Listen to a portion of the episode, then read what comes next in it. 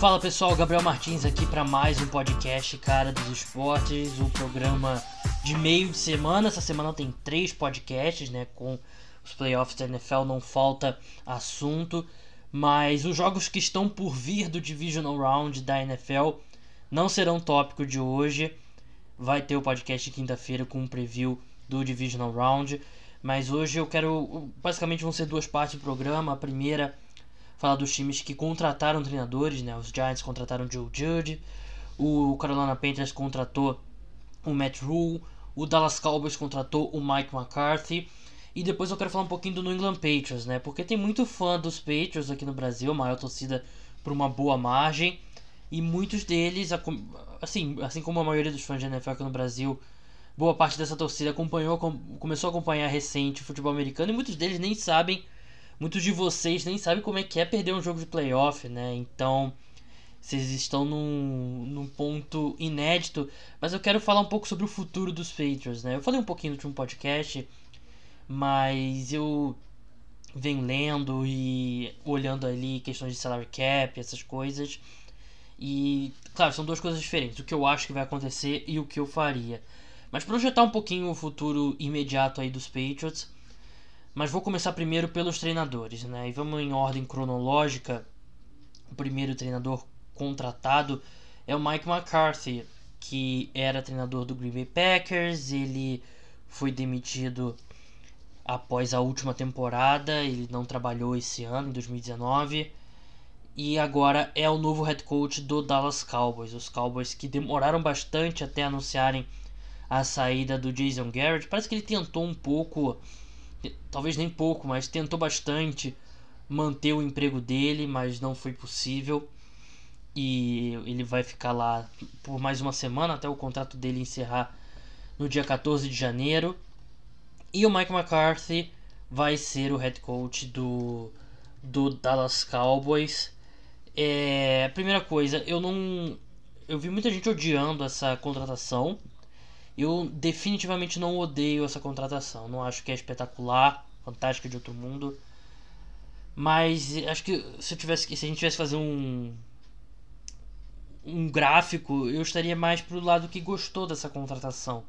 Porque o Mike McCarthy por muitos anos ele foi um, um ótimo head coach em Green Bay. Ele venceu um Super Bowl com o Green Bay Packers, ele assumiu a equipe em 2006, ficou até 2018. É difícil, assim, claro, Jason Garrett ficou 10 anos, mas é.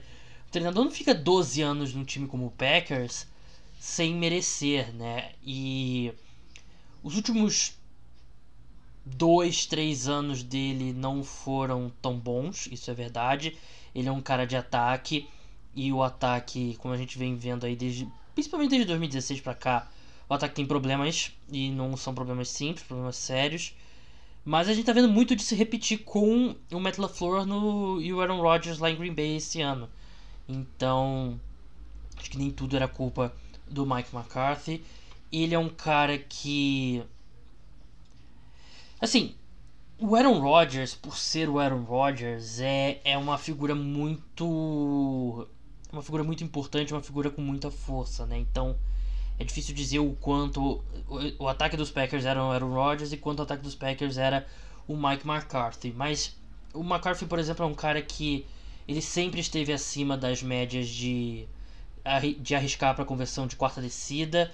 Isso mostra que ele não. Muita gente tem ele como conservador, mas ele não é exatamente um treinador conservador. Eu acho que ele, como eu falei, definitivamente não teve uns dois, três, os últimos dois, três anos dele não foram bons mas ele não era não é um cara necessariamente conservador. Ele é um cara que, por exemplo, em 2018 ele foi o treinador, o, o Packers foi o, time que menos correu com a bola, né? Que acho que isso é muito interessante. E ele pega um time que tem muito talento no ataque, tem uma excelente linha ofensiva. Se manter o Amari Cooper, tem um excelente corpo de wide receivers. Tem o Dak Prescott que não vai a lugar nenhum, que teve uma excelente temporada. Existe a possibilidade dele manter o Calemore, mas não está definido ainda. Então eu gosto dessa contratação. Eu, é um cara experiente. Acho que a gente viu muitos times indo com treinadores jovens nessa última off-season e boa parte não deu certo. Então um cara acostumado. tudo bem, o Dallas Cowboys é o time mais popular da NFL. é o time mais valioso da NFL, Green Bay Packers joga em Green Bay, que é a menor cidade, melhor, menor mercado dos esportes americanos, mas os Packers são importantes, têm torcida, então eu não acho que ele vai sentir o peso de assumir o Dallas Cowboys. Então eu, gosto dessa contratação, eu acho interessante, sim, um cara experiente. E eu preferiria, eu, pros, pro Dallas Cowboys eu queria o Lincoln Riley, porque eu, eu via nos Cowboys um time com o poder de atrair o Lincoln Riley. E eu gosto muito do que ele faz em termos de ataque. Mas os Cowboys só entrevistaram dois nomes, o Marvin Lewis e o McCarthy. E eu gosto dessa contratação. Acho que foi uma boa contratação sim pro Dallas Cowboys. O Carolina Panthers tirou o doce da boca da criança, que era o New York Giants, e contratou o Matt Rule. Contrato de 7 anos, 62 milhões de dólares, bastante dinheiro. O Matt Rule que era o head coach da Universidade de Baylor, que sofreu uma punição recente da, da NCAA, né? Perdeu bolsas, foi banido de bolsas e tal. E o Matt Rule, ele rapidamente ele revitalizou esse esse programa, né? E vocês sabem que eu não sou especialista em futebol americano universitário, mas o trabalho dele foi muito impressionante, tanto que ele já foi especulado no ano passado, né? E ele ficou perto de assumir o New York Jets na última temporada, na última off-season, desculpa.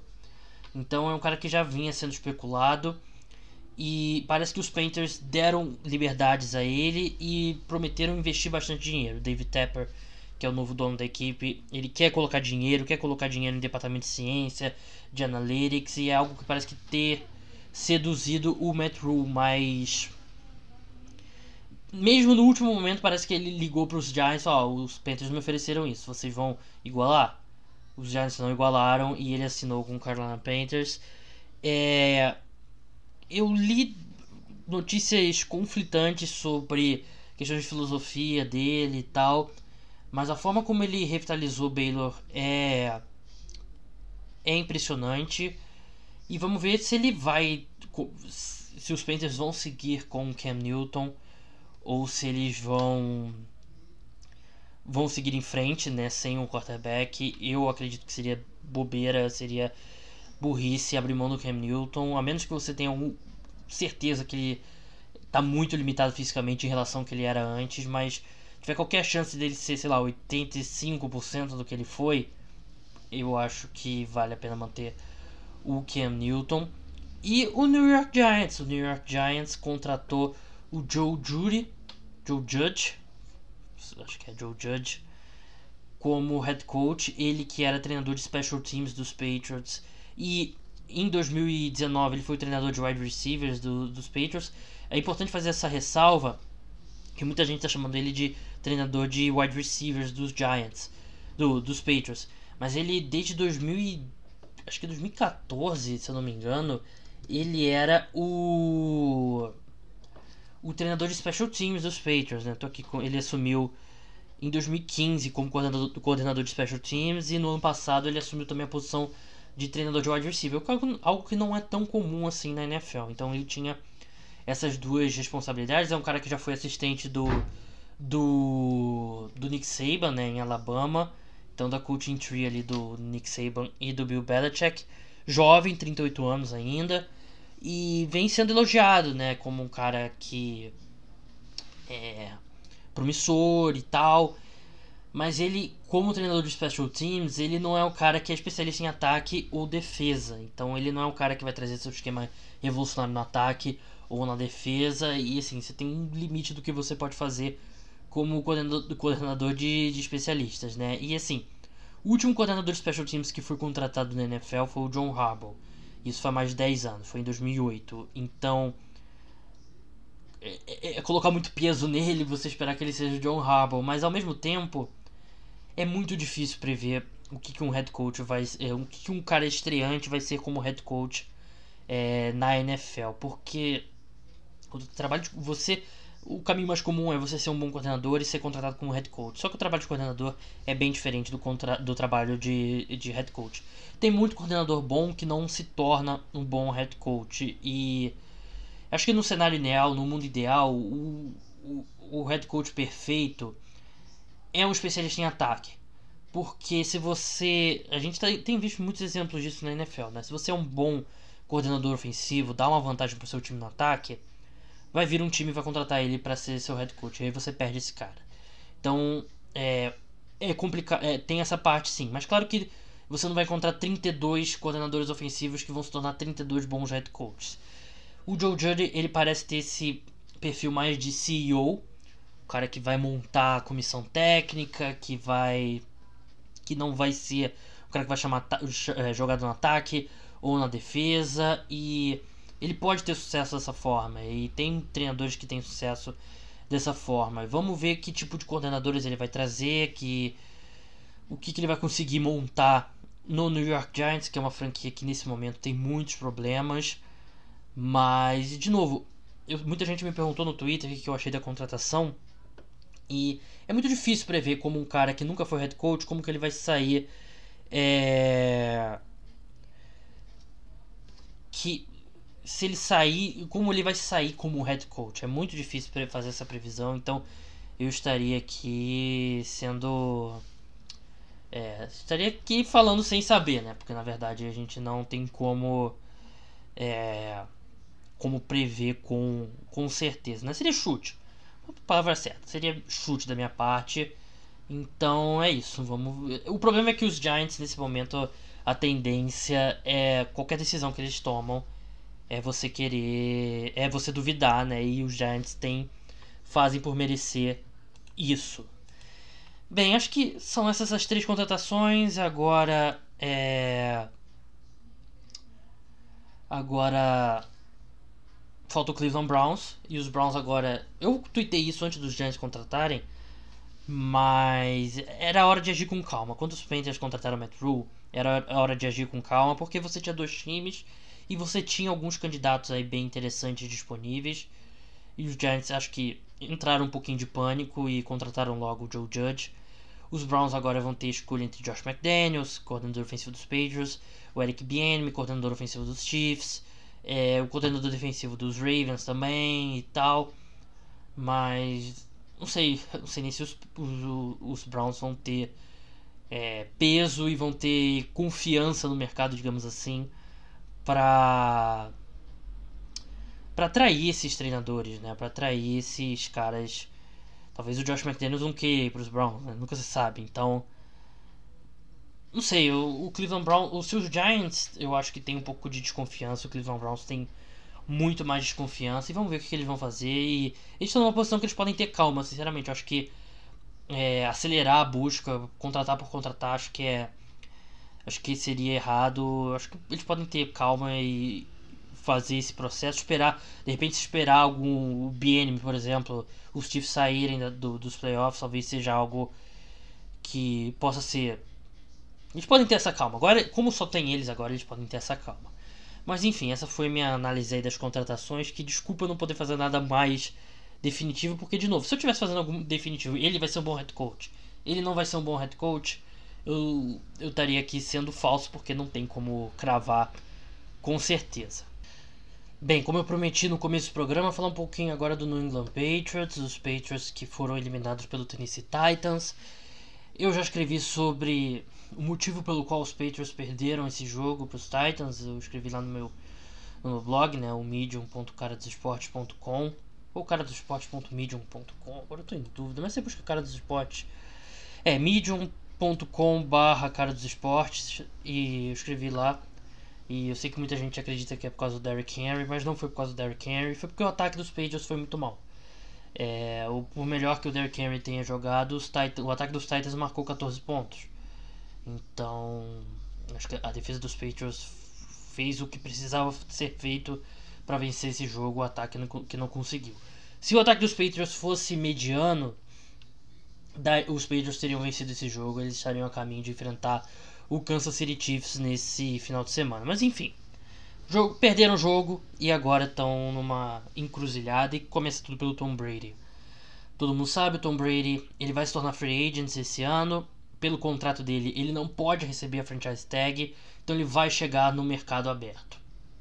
E a gente vai ter muita especulação sobre o Tom Brady nos próximos meses. É assim, claro que em termos de nível de talento não é o melhor free agent que chega no mercado, porque os grandes quarterbacks não chegam no mercado aberto. Mas em termos de nome, É, porque isso é, é, o melhor, é o maior nome a chegar no mercado de free agents desde o Peyton Manning em, em 2000 2012. O que esperar do Tom, o que o Tom Brady quer fazer? Ele não vai se aposentar, ele já deixou isso bem claro. Ele quer continuar jogando e eu acredito que ele vai fazer isso em Foxborough, em Massachusetts, no estado de Massachusetts, pelo New England Patriots. Eu não vejo o, o Tom Brady saindo dos Patriots pelo simples motivo do o Robert Kraft não vai deixar. Né? O Robert Kraft já falou que ele quer que o Tom Brady jogue pelos Patriots ou se aposente. E o Tom Brady não vai se aposentar. O que eu acredito que vai acontecer. Eu não sei que nível de interesse ele poderia receber no mercado aberto. Eu acho que teria esse interesse. Eu vejo alguns times como, como por exemplo, um, um time que faz sentido é o Chargers. Um time que faz sentido é o Tampa Bay Buccaneers se abrirem mão do James Winston talvez o Chicago Bears, é, e sempre surge algum outro time. O Tennessee Titans é um, é um, time que tem muitas ligações com os Patriots. Então, eu, ele vai receber interesse. Só que um, o que eu acredito que vai acontecer é o, o, por mais que eu acho que o Bill Belichick no mundo ideal dele, ele teria seguido com o Jimmy Garoppolo lá atrás e teria deixado o Tom Brady sair do time ao invés de ter trocado o Jimmy Garoppolo eu acredito que novamente o Robert Kraft ele vai, ele é o dono da franquia, então eu, o Bill Belichick ele é o maior treinador de todos os tempos, tem todo o poder do mundo. Mas quem tem o poder dentro de uma franquia, o maior poder dentro da franquia é o dono. E eu não vejo o Robert Kraft deixando o Tom Brady deixar, é, vendo deixar o Tom Brady sair do time. Então eu acredito que financeiramente ele vai cobrir qualquer é, oferta que o Tom Brady receba e eu acredito que vai ser necessário um contrato de dois anos, que é algo que o Tom Brady quer há algum tempo. Foi o que saiu na imprensa americana é que ele queria ter recebido o contrato que o Drew Brees recebeu depois da temporada 2017, que foi dois anos, 50 milhões de dólares. O Drew Brees que também vai se tornar free agent nessa off-season. E eu acredito que ele vai receber. Eu acho que a gente vai ver o, o Tom Brady recebendo um contrato eu comparei no último podcast é o último contrato do Kobe com o Los Angeles Lakers, que era um contrato ali de respeito ao que o Kobe Bryant foi ao, pro Los Angeles Lakers, não o que o Kobe Bryant era naquele momento. Então eu acredito que a gente vai ver o Tom Brady assinando um contrato de dois anos, uns 56 milhões de dólares aí, cerca de 28 milhões de dólares por temporada, que o colocaria. Eu acho que ele que chega no top 10. Deixa eu só conferir aqui. Como vocês sabem, eu gosto de dar a informação direitinho. Que o maior contrato atualmente de um quarterback na NFL por média salarial é o Russell Wilson, 35 milhões. E você tem aí depois o Big Ben, 34, Jared Goff, 33 e meio, assim como Aaron Rodgers, Carson Wentz, 32, Matt Ryan, 30, Kirk Cousins, 28, Jimmy Garoppolo, 27,5. Eu acho 28 para mim é o número. Eu, eu acredito que a gente vai ver o Tom Brady assinando um contrato de dois anos, 28 milhões de dólares e por temporada, 56 total. É aquele contrato ali de de respeito ao Tom Brady, não que ele seja o valor atual dele, mas de respeito ao jogador que ele é, que ele foi com a camisa dos Patriots. Quanto ao Tom Brady, ele ele teve declínio em 2018, ele já apresentou declínio em 2018, terminou a temporada jogando fez uma temporada não foi boa, não jogou bem nos playoffs. Em 2019 esse declínio continuou, só que não é Peyton Manning em 2015, não é nem de longe Peyton Manning em 2015. Se eu tivesse que ranquear, eu vou fazer esse exercício durante a off-season, que eu eu vou, normalmente eu faço, logo quando acaba a temporada, o ranking dos 32 quarterbacks pelo nível que eles jogaram em 2019 na temporada anterior, e mais perto da temporada eu faço o ranking dos quarterbacks entrando na temporada. E eu acredito que o Tom Brady saindo dessa temporada, ele tá ali entre 12 e 14 melhor quarterback da NFL. Eu não acredito que ele ele seja um quarterback, pelo nível que ele está jogando agora, um, um, quarterback abaixo da média da NFL. Ele acho que ele é acima da média ainda. E porque a gente tem que lembrar que o ataque dos Patriots era muito ruim ao redor dele. Provavelmente o pior grupo de skill positions na, na NFL. E você. A gente tem que lembrar que não foi falta de investimento. Teve a segunda escolha do. Segunda, escolha segunda rodada no, no Mohamed Sanu que não deu certo. O Josh Gordon que não dava a confiar. Toda a situação com o Antonio Brown. A aposentadoria do. Do Rob Gronkowski. A escolha do Nikhil Harry que no primeiro ano não deu certo. E enfim. É, o, o, próprio Edelman terminou o ano mal. Então, eu até acho que o Patriots fez um bom fez um investimento, bom não foi, mas fez um investimento só que não deu certo. Né? Tem coisas como, por exemplo, usar umas primeiras, uma escolha de primeira rodada no Sonny Michel. Então, o time investiu, mas investiu mal. Então, a segunda parte do que eu acredito que os Patriots vão fazer é investir pesado para o curto prazo, que não é assim, não é um time que costuma gastar muito dinheiro na, na free agents, são raros os free agents de top de linha que eles assinam nem trocar escolhas por jogadores, escolhas altas por jogadores. Né? O Mohamed Sanu acho que é um dos pontos fora da curva. Mas se o objetivo for vencer um último título com Tom Brady, e se vier essa ordem de cima do Robert Kraft mesmo, é hora de olhar para o mercado de free agents. Primeiro olhando para os Patriots, né? Os principais free agents da equipe são Devin McCourt, Kyle Van Noy, Philip Dorsett, Jamie Collins, Danny Shelton, Joe Tooney, é, não é nada de outro mundo, mas são caras que no mundo no, mundo ideal você gostaria de manter. Não ficaria surpreso se o Devin McCord sair. Ele já tem 33 anos, teve uma boa temporada. É, mas eu acredito que ele vai. Não ficaria surpreso se ele saísse, mas eu acho que ele vai ficar, porque aos 33 anos é difícil ele receber um valor bom fora de New England, então ele pode aceitar aquele desconto. Entre Van Noy e Jamie Collins, eu acho que vai ser um ou outro. E acho que em condições normais o Jamie Collins é melhor, mas o Kyle Van Noy tá mais tá, é um ano mais novo e mais confiável em geral, até em questões de saúde, né? Então, se o acho que o Jamie Collins ele pode muito bem olhar para fora dos Patriots e ver o que ele foi com os Browns e o que ele é com os Patriots, ele pode aceitar um desconto.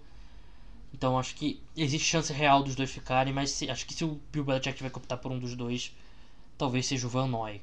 Porque é mais provável o Jamie Collins receber uma oferta maior no mercado aberto do que o Van Noy. O Matthew Slater é um cara que deve ficar, óbvio. O Philip Dossett vai embora, esse, ele não vai ficar. O Danny Shelton é um cara que, num mundo ideal, os Patriots gostariam de, de manter, mas pode ser caro para a equipe manter.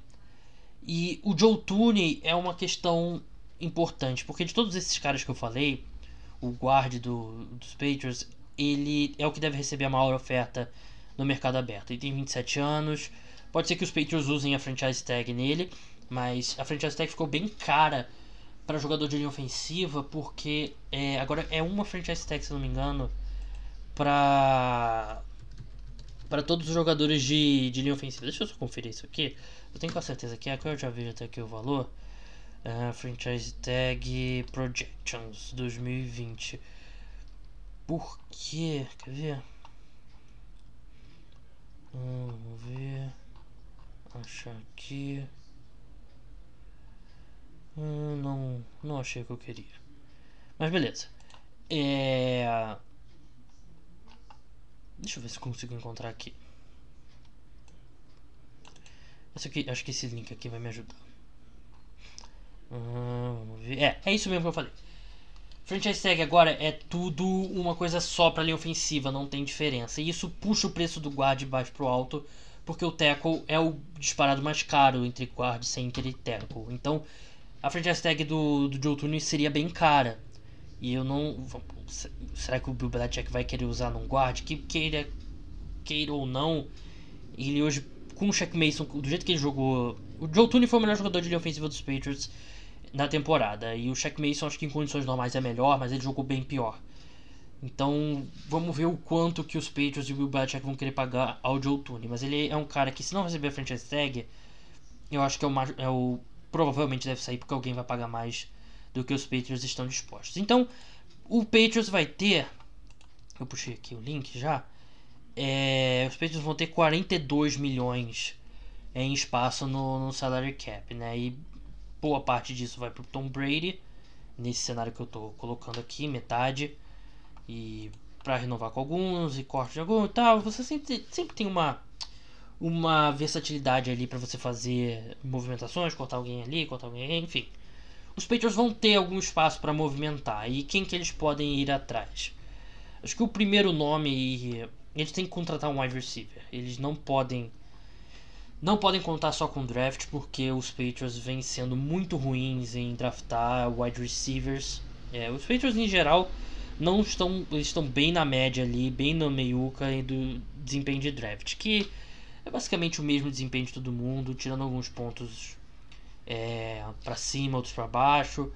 Mas eu não, eu não acredito que eles teriam dinheiro para o Mari Cooper, que vai ser bem caro. Ele vai ser lá aqueles ele vai chegar naqueles 18 milhões por temporada, talvez até mais, e ele vai ficar no mínimo no top 5. Acho que 18 milhões por temporada, que é o contrato do Tyreek Hill, do Odell é, é o piso pro, pro Mari Cooper.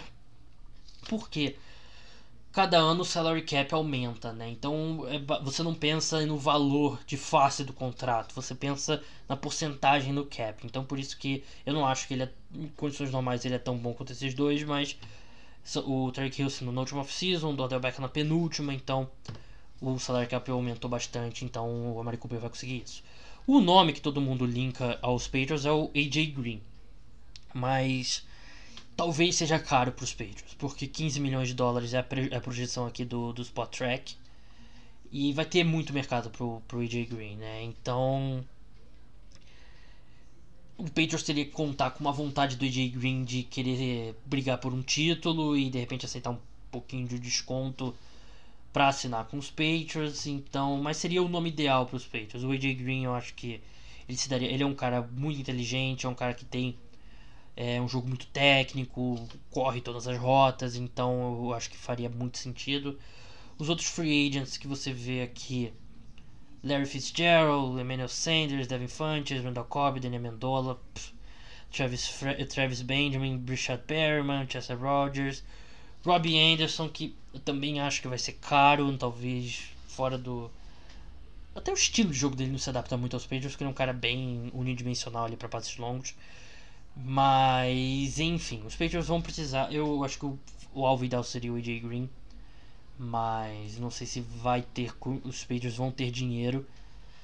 Tyrant é importante e eu acho que o Patriots eles olharam e assim não vamos conseguir substituir o Gronk, só que eles não tentaram ter um Tyrande capaz no elenco, né? Eles iam um time que estava muito acostumado a jogar com Tyrands. Então, eles têm que ir atrás de um cara como, por exemplo, o Eric Ebron, que vai chegar no mercado, talvez um Tyler Eifert, talvez o Hunter Henry, caso ele não vá receba free, uh, franchise tag. Então vão ter opções ali na posição tight end. Então dá para os Patriots conseguirem um wide receiver e um end. E se você conseguir dois caras capazes ali de jogar snaps de titular em bom nível, eu acredito que os Patriots podem ser campeões de novo. E eu até cheguei a olhar se já tinha cotação para nas casas de aposta para os Patriots na próxima temporada, pensando em botar já alguma coisa, mas eu não acho que é um absurdo. Eu acho que os Patriots podem ser competitivos já na temporada 2020-2021 com o Tom Brady. E a menos que o Tom Brady o declínio se acentue, que também não é não é impossível de acontecer e é bem possível de acontecer, mas com um bom wide receiver, com um bom tight end, eu acredito que esse time já pode voltar a ser competitivo e se o objetivo é ser competitivo em 2021 a qualquer custo, acho que os Patriots teriam que pensar, analisar, olhar no mercado o que, que eles podem conseguir com essa primeira escolha geral. O problema é que eles não podem trazer um contrato alto, eles teriam que trazer um contrato baixo, mas conseguir alguém não muito caro por essa primeira escolha geral, um skill, jogador de skill position, seria muito seria muito bem-vindo, né? E não sei, algum time. Por exemplo, Allen Robinson. Eu não sei. Os Bears não, provavelmente não trocariam, mas. Os Bears são um time que precisa de escolhas, né? Um time que está sem escolha de draft. E quem sabe trazer ele de volta, 14 milhões por ano, acho que é um salário bem. bem razoável pela 23 escolha. E. Eu sei que não enche os olhos de ninguém, mas. É uma boa opção. Um cara como Robert Woods, por exemplo, do, dos Rams, que eu acho que ele é um bom wide receiver 1, ele é barato, ele tem 2020, 2021. Quem sabe também, o cara 6,8 milhões, acho que se encaixaria muito bem nos Patriots. Então, eu acredito, eu se eu fosse os Patriots, eu não acho que eles vão fazer isso, mas eu acho que era hora de você tentar encontrar o, o que você pode fazer com essa escolha 23 ao invés de draftar, porque os Patriots vêm draftando muito mal, né? Então é complicado você acreditar que eles vão encontrar alguém que possa é, contribuir imediatamente. Os Patriots têm a 23 escolha do draft, eles não têm escolha de segunda rodada, eles têm três escolhas de terceira rodada, uma escolha de quarta rodada, quatro escolhas de sexta rodada e, sétima, e três escolhas de sétima rodada. Então, é um time que vem draftando mal, né? Então, o, qual o nível de confiança que você vai ter que eles vão encontrar jogadores que vão contribuir de imediato? Então, se o objetivo é ganhar o título a qualquer custo em 2021, os Patriots vão ter que fazer algo que não os Patriots não costumam fazer, que é acho que é usar principalmente essa primeira escolha e ver o que, que eles podem conseguir no mercado mas aí já seria um all-in que eu acho que os Patriots não vão fazer. Mas é o que eu, eu tô pensando aqui. Eu acho que explorar o mercado de free agents, gastar um pouco mais no mercado de free agents e tentar trazer esse Tyrande esse wide receiver, eu acho que é, é algo que já colocaria os Patriots de novo no topo da AFC. E defesa oscila muito, mas eles têm uma boa secundária. E a defesa não vai ser tão boa quanto esse ano, mas ela vai ser uma boa defesa. Mas eu acho que esse ataque pode voltar a ser um, um ataque de, acima da média com, esse, com essas movimentações que eu falei. Então, é isso. Essa é a minha projeção para o futuro dos Patriots. Acho que o torcedor dos Patriots não precisa entrar em pânico. Vocês têm chances reais aí de serem competitivos já em 2021. Então é isso. Esse foi o podcast de meio de semana. Podcast Cara dos Esportes. O programa volta aí na quinta-feira com o preview do Divisional Round, segunda rodada dos playoffs da NFL. Até lá. Tchau.